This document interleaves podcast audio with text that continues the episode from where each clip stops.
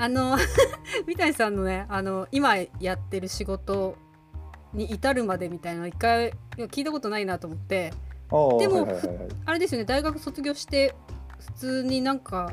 あれですよね硬い仕事に就職してたんですよ、ね。うんうん。うん、そうですね。そうです。何やってたんでしたっけその時？あその時から CAD を実はやってますね。あそうなの？じゃあ大学の時からもうそれがやりたかった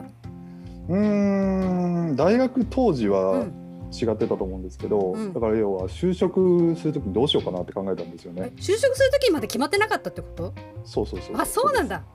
これを将来やりたいとか言って 大学選んだわけでもなく。でもないですね。そうですね。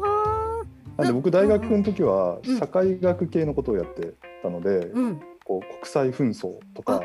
それこそ女性問題とかマイノリティマジョリティの話とかそそんなんやってましたよ。えじゃあちょっと今の時代にだんだん寄ってきてません？まあ寄ってきてはいますね。ね興味のあるところが、うん、えそうなんだ、そうですそうですでもまあそれで就職しようってなったら、うん、まあ、当時だとそうだな。マスコミ系に行く人がいたりとか、うんうん、新聞系に行く人がいたりとか。国連に行くとかそうあ そうそういうのもあの JICA とか、うんうんうんうん、あのあとは NPO とか NGO とか、ね、そっち側に行く人も結構多くてみたいな感じでやってましたけど、うん。うんうん、でもなんかそれもなんかちょっとなみたいなところで、うん、本当にじゃあ何をしたいかなっていうふうに思った時に。うんうんあの割とこうバイクとか車が好きだったんで、えー、ものづくりに関われるといいなみたいな。そうだ。車のねそう車好きなんで。たまたまあるよね。そうなんですよね。はい、でもまあそれで要は文系の大学だったんで、うんうんどうしようかなっていうところで、うん、まあ、営業マンとして車売ってもあんまり面白くないかなみたいな、ところがあったりしたので、うんうん、何かできないかなって言って探してたら CAD っていうのに出会ったっていう感じ、ね、それ探してたら CAD に普通出会う？出会わなくない？いやたまたまだから本当に。でもそれでその、要はお客さんたちっていうのがそういう製造業のお客さんだったりとか、うんうん、あのいろいろ多岐にわたるお客さんっていうのを相手にやっていきますと、うんうん、であのパソコンのソフトを使ってみたいな話っていうのを聞いてああそれで関われるんだったら結構面白いかなみたいな。じゃあ文系なのに今やってるのはもう、なんだろうなんかガチガチのそうじゃない方じゃないですか。そうですそうです。設計とかだから。はい。実はでできたっていうことかうん、でもまああのもともと数学とかは好きだったんで高校生ぐらいまでは、うん、まあ、頭頭は理系より、うん、理系寄りなんだと思うんですよね。でも当時別になんか工業系にもあまり興味なくて、うんうん、何しようかなどういう大学行こうかなっていう時にたまたま興味があったのがさっき言ったようなで働いてから CAD を勉強するっていう。そうですそうですそうです。そのソフトを売る人だっけ？そうですね。技術側ではあったんですけど、うんうん、えー、っとだからやりましたね。その営業さんにくっついていって、うん、で当時 CAD ソフトなんて1本100万円とか、うん。うん、あのトータルでいくと1000万なんだかみたいな。のとかも提案としては全然あるんででそういうところに売る売る時の営業マンが売るんですけど、うんうん、その時に、まあ、単純にこのソフトいいですよだけでは買ってくれないんですよね。うんうんうん、でちゃんと自社の製品っていうのが設計ちゃんとできるかなとか、うんうん、このツール使ったらもっと今よりも早く設計できるよねとか、うん。うん、そういったところっていうのを提案する最後のそのなんていうのクロージングといいますか、うんうんうん、のところでうちのソフトだったらこんなふうに実際できますよっていうベンチマークっていう言い方してたんですけど他社と比較したりして。うんうんでその会社さんが作ってるやつを実際にこうモデリングとかしてみて、うんうんうん、ほらこんなに簡単にできるでしょみたいな感じのを見せるっていう。じゃあ営業じゃないのに喋りもちゃんとそこでマスターしたってことなんだ。そんな感じですね。ああそれは強いですね今ね。はい。トータルで全部喋れる。それプラス、うんうん、そんな感じそんな感じです。でプラスそのサポートですよね。その実際に導入してもらった後に、まあ、最初に初期教育みたいなところの先生もやりますし、うんうん、電話サポートみたいなのもやりましたしそれからコンサルティングみたいな形で、うん、あのもうちょっとこういう使い方したらもっとこんな風に使いこなせますよとか。はそういうようなコンサルティングとかもうじゃあそもそもその時から今のベースなんだ。ベースですね。そうですそうです。変わってないといえば変わってないんだ。なんかまあそうかもしれないですね。変わってないといえば変わってない、ね、いやなんだろう。プロセスな中身がどうっていうよりもやってることが、うんうん、じゃあもうベテランなんだ。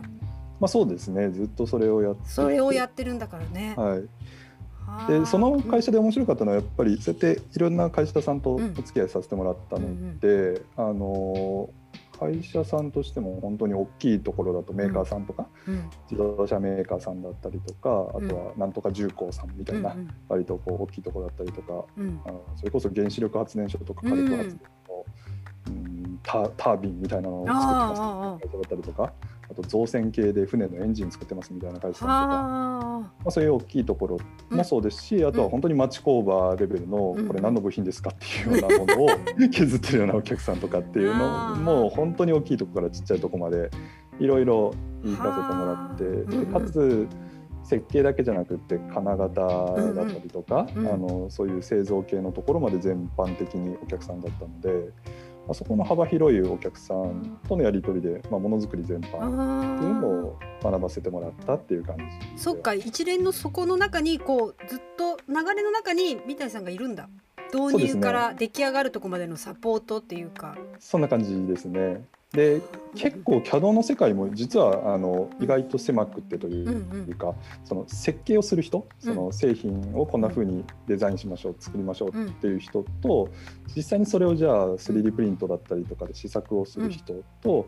それから、え切削加工みたいな感じでゴリゴリ削って実際に作り上げて量産していく。とか金型で射出成形でプラスチックのものを大量生産するっていうところって実は全然別の会社だったり別の人たちがやってるんですよね。なんで CAD メーカーさんでも CAD のその設計のことは知ってるけど、うん、切削加工の削りっていう製造側のことは知らないとかっていうのは結構あったりするんですけど、僕の場合はそこの両方を全部やってたので。ある意味そういう意味だと CAD しかできない人と CAM って呼ばれるその制作の方しかできない人っていうのはたくさんいるんですけど両方できる人って意外と少なかったりして。じゃあ最終的にこれをやるためには最初のこの設計の時こここうすればいいなみたいなのが分かるんだ最初から。そうですね最初から。で金型で作るとしたらとか量産まで考えるとみたいなところも含めて考えれるような、すごいですよね。そうなんか手間が省ける。この行ったり来たりのこのルーティンになりかねないあれが。そうですそうです そうなんです。すごいでその会社でやっててから、うん、えっ、とそうだな。そこでどれぐらいかな？七六七年？七八年？じゃあ三十歳ぐらいまで働いてたそうですね手前ぐらいまで働いてって感じで、それで今ちょうどそうです。それなんで？ななんかきっかけがあったの？きっかけとしてはですね、うん、あの前の会社の時の同期だった人たちっていうのと、まあ連絡はたまに取ってて、うん、でそれぞれ別の会社に行ってたんですけど、うん、ちょうどあのタイミングだったんですよ。3D プリンターブームだったあえあの拳銃例の拳銃の時？ああのあたりですあのあたりです。でそれで 3D プリンター来たねっていう話になって、うんでただまあ 3D プリンター自体は別に昔からあるので、うんうん、その現場では使われてたりっていうのはもちろんしていて、うん、それがまあ家庭でもとか、うん、あのあれだけ気軽にっていうふうになった瞬間だと思っていて。その世界って結構面白いよねと。でそれでみんながものづくりっていうところで、うん、今までそうやって相手にしてたような製造業のバキバキのおっちゃん。たちをずっと相手にしてたわけですけど、そうじゃない人たちでもものづくり関われるってすごく面白い世界が来るなと、来たなと、ただそこでもう社会的にその 3D プリンターばっかりが先行しちゃってて、やっぱりデータ作りっていうところ。本当本当そう。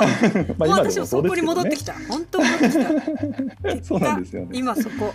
うんうんうん。そうなんですよ。っていうところを思って、うん、でそこをもうちょっと民主化というか、あの世の中に広げられないかなっていう時にやっぱりネックになるのが価格、うん、CAD 自体が高いですし、うん、使い方が難しいですし、うん、なんとかできないかなと、うん、そこに対してはもう僕らはずっとやってきたところだったので、うんうん、あじゃあそこ広げてるところは社会に対して何かできるなっていうところでスタートしたのが実はあのスリプリなんですよ。じゃあでもその時はだってニーズが追いついてないかもしれないだったじゃない、お客さん本当に出るのかな、ね、ああいるのかなっていうところだもんね、みんなが注目を浴びたとこだからまだ。そうなんですよくそこになんかここまで いやいやいやだから本当スタートは本当 3D プリンターの体験会みたいなのからスタートしてますね。そうだよね。はい。それで来てもらってでこういうふうに作っていくんですよ。でそこにはデータが実は必要で、みたいなところ。そうだしへえってなってあの頃で出来上がったの見てえこんな感じにしかできないのみたいなそうそうそうそうそうまさにまさにその時期ですねあれってみんながなったよねそうですそうですこのくらいみたいなねそうなんですよその時期ですねまさに